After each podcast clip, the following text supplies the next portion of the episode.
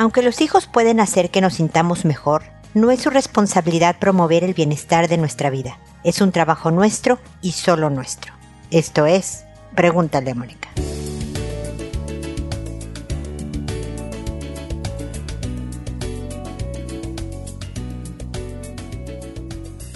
Bienvenidos amigos una vez más a Pregúntale a Mónica. Soy Mónica Bulnes de Lara. Como siempre, feliz de encontrarme con ustedes en este espacio que el día de hoy hablamos de los hijos y su relación con nosotros. Porque los hijos se preocupan por sus papás, nos quieren y por lo tanto si nos enfermamos sí se preocupan Parece a veces que no, parece que siguen ellos ensimismados con sus actividades y sus planes y todo esto, pero sí hay una sensación, por ejemplo, si el tema es de salud, de nerviosismo por la inseguridad también de su futuro. ¿Qué va a pasar si mi mamá, mi papá se enferma? ¿Quién nos va a cuidar? Y lo mismo pasa cuando lo que tenemos es un problema de salud mental o emocional tan serio y tan importante como el físico. Mi mamá está deprimida, mi papá no ha encontrado trabajo y está irritable y de mal humor. Y los hijos tratan a veces de hacerse cargo del estado de ánimo de los papás. A veces te acompañan a tus eventos para que no vayas sola, por ejemplo. A veces se hacen los chistosos para hacerte reír. A veces también se portan pésimo porque están desahogando todos estos miedos que les provoca el ver a sus papás sin la capacidad de ser estos líderes, estos jefes del hogar que saben cómo son las cosas y saben manejarlas, etcétera, etcétera. Entonces, esta no es su trabajo. Está bien que un hijo se preocupe por lo mismo, porque te quiere y eso habla de que es empático y de que conecta con tu estado de ánimo. Pero nuestro bienestar es nuestro solamente. Nosotros debemos de procurarlo. Por eso también el chantaje emocional con los hijos de me dejas tristísima cuando tú haces esto, me rompes el corazón cuando haces esto otro, eh, no sabes lo mal que me dejas cuando es también una carga adicional. Puedes decir que te molesta algo, puedes decir que estás preocupada por tu hijo, pero el usar las emociones para promover una mejor conducta en vez de una estrategia educativa formal suele provocar resentimiento y distancia en la relación. Entonces agradezcanle a los hijos su cariño, agradezcanle su preocupación, pero asegúrenle que ustedes están trabajando para estar mejor y ojalá lo estén haciendo. Confírmenles que no es su trabajo hacerse cargo de tu estado emocional, que aunque te tardes y todo eso es parte de la lucha humana. Den ejemplo de la vida real. Mira, a veces esto pasa cuando pierdes el trabajo, el ánimo se afecta a ABC. O a veces esto pasa cuando estás de duelo, porque tú sabes, tu abuelo, mi papá falleció y entonces bla, bla, bla. O sea, ayúdenle a hacer una lección de vida también tu estado de ánimo pero siempre confirmando que no deben de hacerse cargo de tu estado de ánimo y desde luego tampoco de las responsabilidades que a ti te corresponden. Siempre insisto en este programa de, y en otras plataformas de, de, de, la importancia de que los hijos tengan responsabilidades en casa, de que colaboren al equipo familiar, ¿no? Que a lo mejor tu hijo ponga la mesa, saque la basura, le ayude a la tarea al hermanito menor, cositas así que ayudan a eso, a ser equipo y a que todos hagamos funcionar la casa como parte de una familia. Pero si tu trabajo era, por ejemplo, cocinar, papá o mamá, que tu hijo no se encargue porque tú estás emocionalmente incapacitado. Una vez que te prepare unos sándwiches porque llegaste muy cansada de la oficina, buenísimo. Creo que les he contado esa vez de que yo llegué muy cansada de algo de trabajo y mi hijo, adolescente, ya bastante grande, creo que tendría como 19 años, llegó y me pidió unas quesadillas. Y yo le dije, ¿sabes qué, hijito? Hoy sí, no, pero es más, yo te voy a pedir dos, que me prepares dos, ¿no? Una cosa eventual de ese tipo se vale. Lo que ya no se vale es que yo esté en una depresión en la cama y el hijo esté así limpiando la casa, haciendo la cocina, yendo y viniendo con los hermanitos, etcétera. ¿no? Debo de ir a un tratamiento y debo de hacer un esfuerzo sin ningún tipo de ganas por seguir cumpliendo con lo que tengo. La ventaja es que te va a sacar te va a ayudar a salir, no te va a sacar, te va a ayudar a salir de la depresión. Es una actividad que te obliga a salir de ti misma y puede ser el forzarte a seguir con tus responsabilidades familiares, por ejemplo, justo lo que necesitabas para ayudarle a tu ánimo. Así que, bueno, ese es el mensaje para su reflexión. Cuéntenme qué opinan. Saben que pueden hacerlo a través de la página de www.preguntaleamónica.com desde el botón envíame tu pregunta y también pueden comentar, preguntar, hacerme una consulta relacionada con este tema a través de ese medio. Pero pueden seguirme y hacer comentarios y todo a través de las redes sociales que estoy en Instagram, en Twitter, en Facebook, en Pinterest, en LinkedIn, por todos lados. Finalmente les voy a pedir el enorme favor de que pongan algún tipo de comentario en la plataforma en la que ustedes escuchan el podcast. Si es Spotify, en Spotify dejar el comentario. Si es en Google Podcast, ahí sobre el programa realmente le ayuda a mi trabajo y se los agradecería muchísimo. Bueno, pues ahora empezamos con sus consultas. Motivo y razón de Pregúntale a Mónica, poder apoyarlos con mis comentarios, con ideas, con estrategias, con ser oreja. A veces nada más quieren desahogarse conmigo, está perfecto, con lo que sea. Así que, que bueno, primero la estructura del programa. Como saben, contesto, respondo por orden de llegada. A todo mundo le cambio el nombre para conservar su anonimato. Cuando lo he hecho y el, episodio se publica en la página, le envío un correo a la persona, eh, a las personas que me consultaron y les digo el número de episodio, el título del episodio, el nombre que les inventé y además agrego el enlace directo al podcast para que puedan escucharlo sin mayor preámbulo, sin mayor espera. Ahí está el enlace.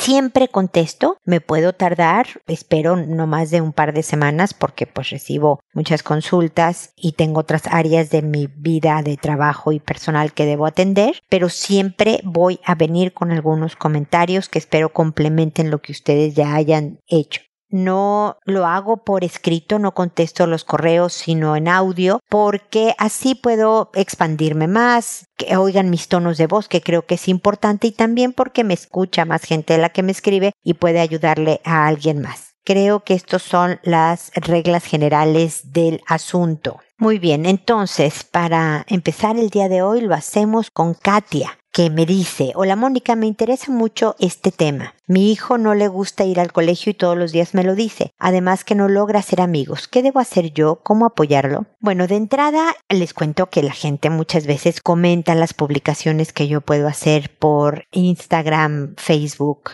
Twitter y demás. Y por lo tanto, por eso me dice, me interesa mucho este tema. Hablaba sobre los hijos y, y su interacción en el colegio. Pero aquí lo importante de Katia es que dice que no le gusta el colegio a su hijo y que además le cuesta hacer amigos. ¿Cuál es el papel de una mamá, de un papá, para que el hijo sobrelleve una larga carrera académica? Porque son muchos años los que tenemos que cursar para poder este, em, terminar los estudios, los que sean, y por lo tanto hay que darle ánimos a los hijos en ese sentido. Si tú sabes que tu hijo, Katia, está en la mejor escuela posible, porque no hay escuela ideal, pero hay unas que se ajustan mejor al estilo y manera de la casa y de la personalidad del hijo que otros. Si no hay de otra más que hacer esto, más que ir a este colegio, entonces lo primero que hay que hacer es validar sus sentimientos, Katia. Decirle, ya lo sé, hijo, el colegio a veces se vuelve muy aburrido, muy tedioso me pasaba, no sé, a mí también, siempre en, el, la escuela, en el colegio, si le quieres decir, o a veces, porque tampoco, si a ti te gustaba el colegio, eso de decirle, pues qué raro porque a mí me encanta, no le,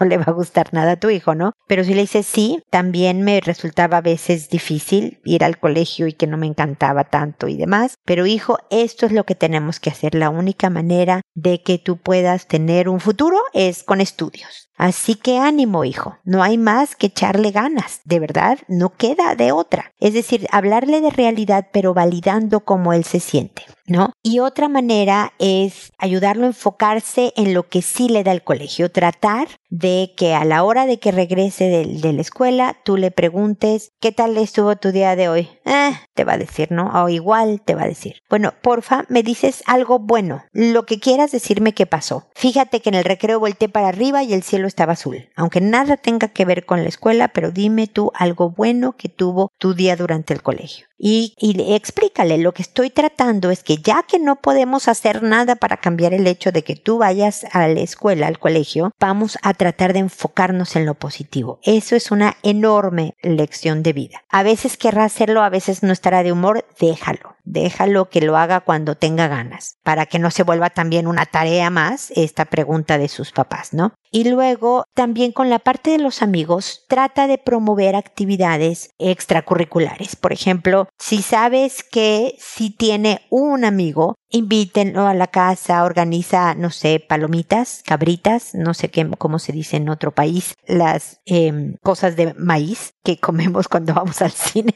eh, de manera que haya palomitas, ven la película, les organizas un pequeño plan para que se afiance el vínculo, para que se fortalezca ese lazo. El organizar a lo mejor con dos o tres los más cercanos planes. También no necesariamente tiene que tener amigos en el colegio. Puede tener alguna de fútbol, de pintura, de gimnasia, de lo que se le ocurra a tu hijo que le guste hacer ahí también puede hacer otros amigos. Estas son pequeñas iniciativas, Katia, dime qué opinas, si necesitas más ideas, acá estoy, vuélveme a escribir cuantas veces quieras para ayudarle a tu hijo a salir pues del terrible trance que consiste en ir a la escuela y sobrevivir esos años de estudio.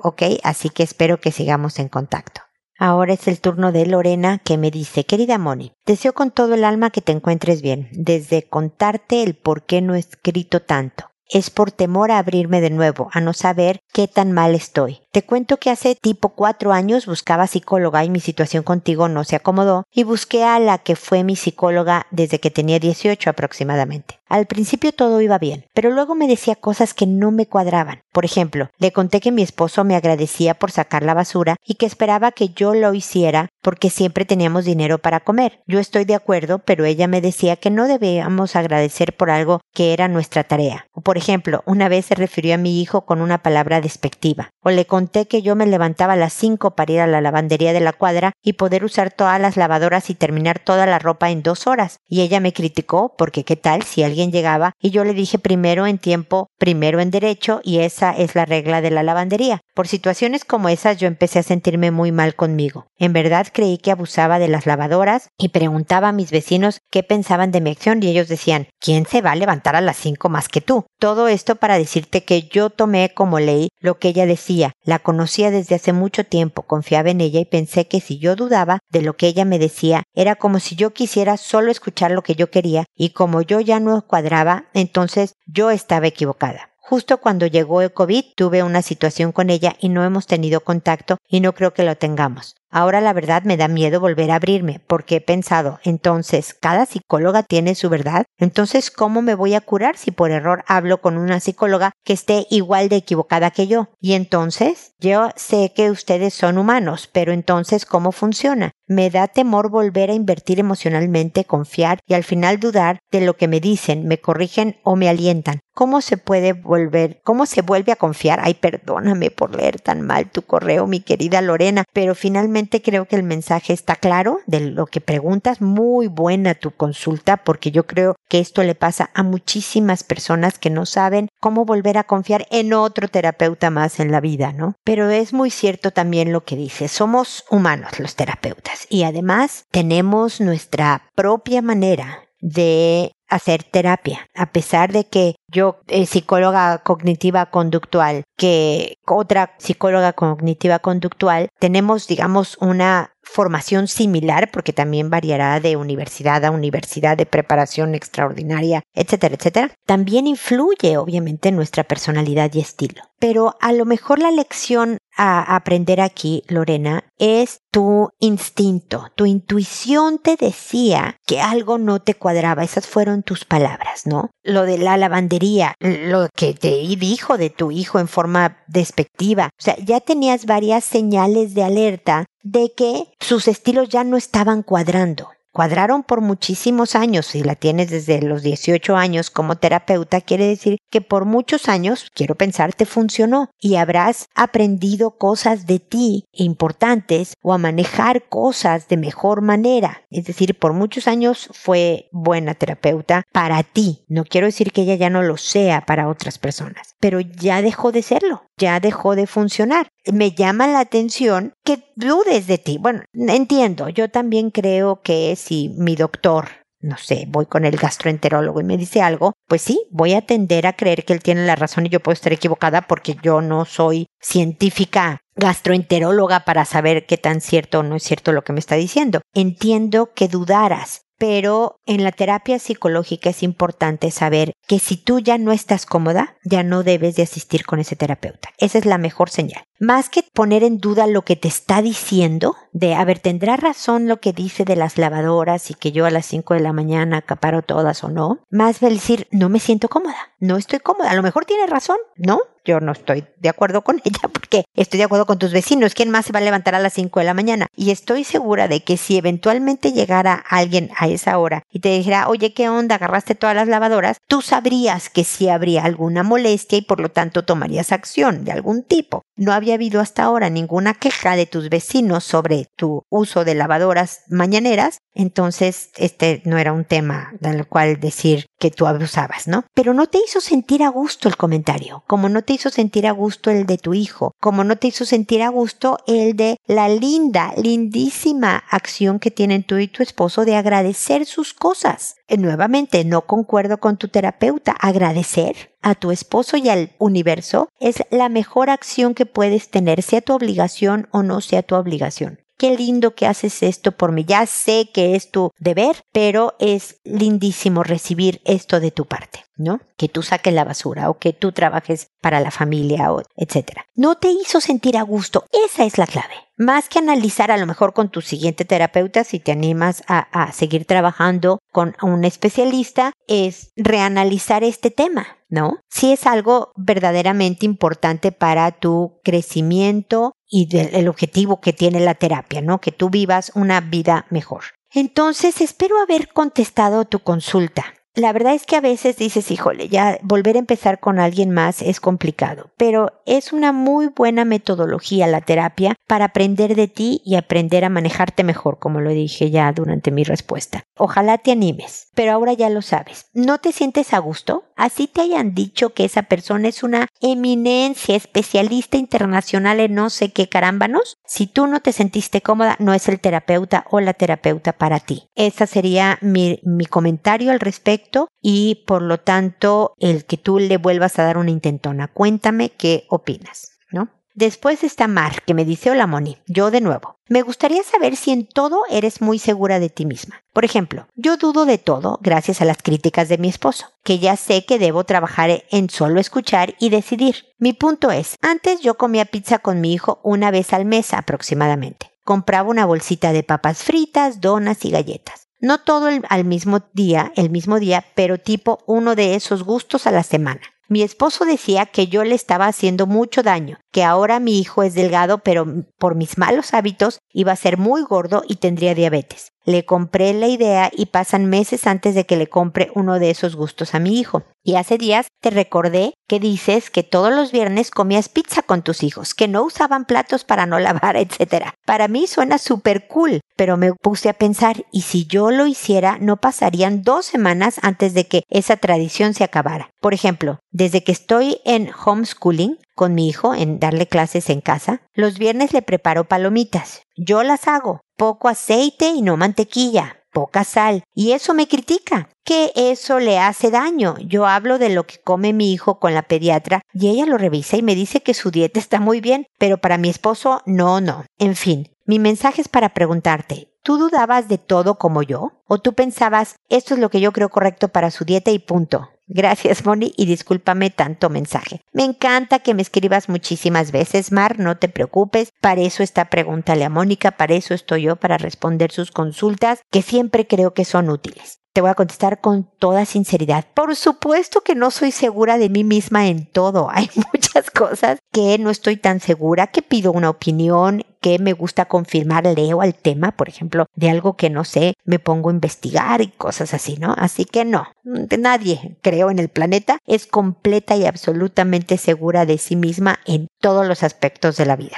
Pero yo creo, Market, porque te he llegado a conocer a través de tantos años que llevamos juntas, eh, gracias a, tu preferencia, de lo cual siempre eh, me da mucha alegría y siempre te agradezco, que tú analizas mucho las cosas. Y me parece muy útil porque te ayuda a reflexionar y aprender de ti, de las formas de cada quien y etcétera, etcétera. Yo analizo unas cosas y en otras no tanto. Es decir, a mis treinta y tantos años que yo era esta mamá joven y que no tenía ayuda y que yo quería un descanso y que mi, mi manera, la de Mónica Bulnes en ese momento de la historia, de sentir que me daba ese descanso tan necesario para mi salud física, mental y emocional era de darles pizza a mis hijos los viernes por la noche, ni me la cuestioné. No pregunté porque sabía lo que le estaba dando de comer el resto del tiempo a mis hijos. Sabía que me preocupaba impresionantemente por hacerles cosas nutritivas, balanceadas, bla, bla, bla, ¿no? Y yo las preparaba, etcétera, para que fuera de verdad bien sano. Ahora te digo que mis hijos son adultos jóvenes. Uno tiene 30, otra tiene 28 y el otro está a punto de cumplir, bueno, a punto, en unos meses cumple 27 tiene 26. Y todos son delgados. A unos les cuesta más que a otros comerse una ensalada, pero todos procuran tratar de meter verduras y frutas en su dieta. O sea, son bastante conscientes, sobre todo estas generaciones son más conscientes que nosotros de lo que era una buena alimentación. Si mis hijos son conscientes, yo creo que tu hijo va a ser mucho más, pero te estoy diciendo mi experiencia. No acabaron gordos. Habrá familias que digan, no, Mónica, perdóname, yo le di pizza cada semana a mis hijos y tienen problemas de azúcar, de glucosa, tienen sobrepeso. Yo te hablo de mi experiencia personal. Todo el resto de la semana estos niños, cuando eran niños, mis hijos, comían nutritivamente y los viernes, pizza night, era mi descanso. Ellos eran felices y yo también, la verdad. Y no pasó nada. Con esto, esto de Pizza Night duró años después, que ya eran adultos inclusive. Y ya dejó de ser Pizza Night, o sea, ya los viernes comíamos como cualquier día de la semana, pero en la casa siempre ha habido pizza de alguna manera. Es algo que disfrutamos, práctico y útil y demás, pero todo en medida para, para mantener la salud. Yo creo que los esposos en general tenemos puntos de vista bien diferentes, bien diferentes. Hoy justamente en la mañana tenía un muy leve, sin problemas, sin discusión, desacuerdo con mi marido. Tenemos un jardincito y yo tengo dos perros. Y por todo el rato que yo estuve en México, acabo de regresar de visitar a mi papá que cumplió 85, estoy feliz de haber estado con él. Mi marido tuvo el jardín cerrado para los perros, ¿no? La casa se mantuvo más limpia porque mis perritas viven adentro del departamento y el jardín estaba impecable. El pasto verde, parejito, bien bonito y demás. Llego yo y abro para que los perros salgan. Estaban felices de gozar el jardín, correr, ir y venir, bla, bla, bla. Y lo maltrataron y metieron lodo a la casa. Y, y entonces hoy en la mañana hablábamos de cómo yo le decía a mi marido, desde luego que el jardín es para verlo y disfrutar de cómo se ve, pero es para usarlo es para aprovecharlo y salir y pisarlo y, y él no estaba de acuerdo. Para él es solo una obra de arte natural, no es una, una vitrina. Para él es solo para ver. Entonces, aquí no hay acuerdo. Él quiere que los perros no lo usen, yo quiero usar, que, o sea, que los perritas salgan a jugar, porque si vieras cómo juegan, verías que se divierten muchísimo. Y entonces aquí solo se trata de que uno conceda, ¿no? Solo se trata de que o yo acepte que no vuelvan a salir los perros a jugar o que él acepte que va a haber pisadas y cosas y demás. Y yo creo que el acuerdo está en que, por ejemplo, reguemos más esporádicamente para que esté más seca la tierra y se meta menos lodo a la casa, por ejemplo. ¿No? A lo mejor reducir los tiempos de salida al jardín. O sea, una especie de ni tú ni yo encontremos la manera en que los dos obtengamos lo que queremos, ¿no? Tal vez podamos lograrlo, ya te contaré. Pero de que tenemos como esta tontería del jardín, muchas cosas de una forma de pensar bien diferente, de objetivos de vida bien diferentes, de formas de ver las cosas muy distintas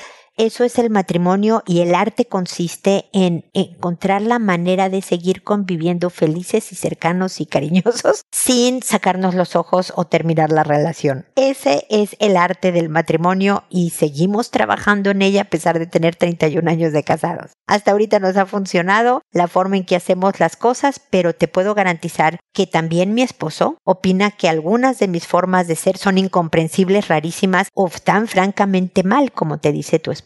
Esa es su opinión, muy respetable, gracias por dármela, yo sigo por este camino. Entonces, bueno, esa es eh, mis puntos de vista, mi querida Mar, espero que sigamos en contacto.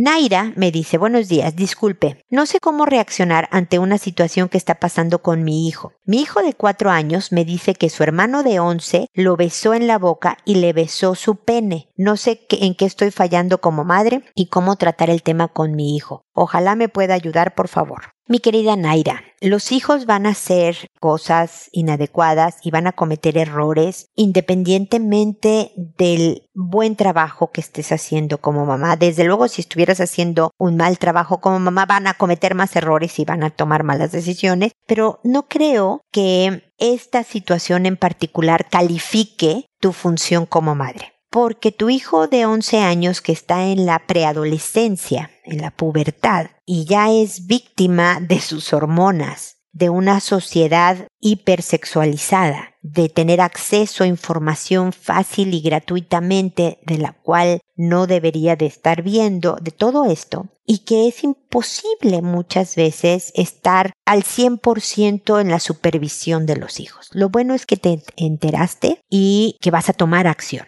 Espero que ya hayas tomado alguna, porque como ves me tardo algunos días en responderte, pero yo espero complementar con lo que yo te diga. Primero, número uno, felicita en frente de tu hijo de 11 años a tu hijo de 4 porque te lo dijo. Felicita por la denuncia. Felicita porque cuidó y respetó su cuerpo y porque quiere tanto a su hermano que te avisó a ti lo que estaba haciendo para, para que tu, su hermano estuviera mejor, su hermano de 11 años estuviera mejor, sabiendo que esto que está haciendo es, no es correcto y no le hace bien a él, al hermano de 11 años y desde luego tampoco al de 4. Entonces lo primero es reconocer una buena acción que servirá también para que el, el de 11 sepa que se va a saber lo que haga, ¿no? Y que tarde o temprano todo se sabe, aunque no lo hubiera hecho con tu hijo, sino con otro niñito, se sabe. Después ya en privado, habla con tu hijo de 11 años y dile que esto es catalogado como abuso sexual que desde luego entiendes que tenga curiosidad de saber qué se sienten las cosas y también la curiosidad o las ganas de sentir algo rico, algo placentero en el cuerpo. Todos somos humanos, hijo mío. Pero esto es abuso sexual y es un delito penado por la ley que te puede meter en serios e importantes problemas legales. Pero esos son los menores problemas que puedes tener, porque te puedes hacer un daño importante en todos los temas de cómo percibes la sexualidad cuando te aprovechas de alguien 4, 5, 6, 7, 8, 9, 10, 11, 7 años, soy malísima para los números, menor que tú, que tienes mayor capacidad intelectual, mayor fuerza física y todo, ese aprovechamiento no te hace sentir bien. Le puedes preguntar, después de hacer todo esto, ¿te sentías bien? ¿Te sentías tranquilo? ¿Estabas contento de decir qué buena onda que besé a mi hermano y que le besé sus genitales también? ¿Estabas contento? ¿Estabas orgulloso? ¿Estabas tranquilo? ¿O estabas preocupado porque, híjole, si se enteran, ¿qué me va a pasar?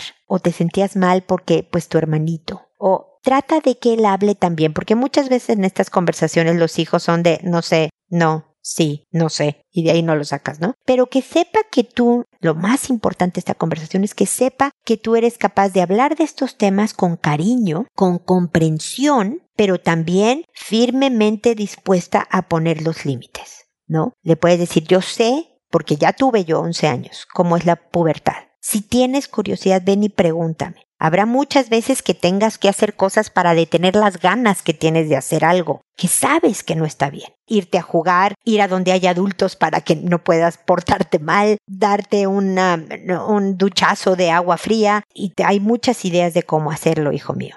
Vas a tener que detenerte. Pero en otras pregúntame, y entre los dos lo averiguamos o si yo lo sé te contesto inmediatamente y más. Pero esto es un ataque, esto es abuso, esto es un crimen, es un delito y no le hace bien a nadie. Entonces, hijo, tenemos que ayudarte a detenerte. La siguiente vez que medio hagas algo semejante, estas van a ser las consecuencias, querido hijo mío. Y tú mandas, tú decides, yo no quiero, no sé, quitarte tu celular. Pero si yo sé que estás viendo contenidos inapropiados en el celular, voy a tener que quitártelo. Entonces, por favor, espero que quieras seguir teniendo celular para no tener que quitártelo yo por tu decisión. Me explico, es un poco en esa, en esa tenida, Naira, para que tu hijo te tenga confianza, le ayudes a mejorar su funcionamiento en, en su desarrollo sexual eh, y que todos en casa, como debe de ser, se sientan protegidos. No dudes en volverme a escribir con cualquier duda de este tema u otros semejantes. Así que espero que sigamos en contacto y espero amigos que nos volvamos a encontrar en un episodio más de Pregúntale a Mónica. Y recuerda, siempre decide ser amable. Hasta pronto.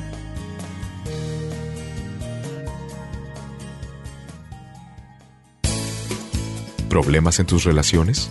No te preocupes, manda tu caso, juntos encontraremos la solución. www.preguntaleamónica.com Recuerda que tu familia es lo más importante.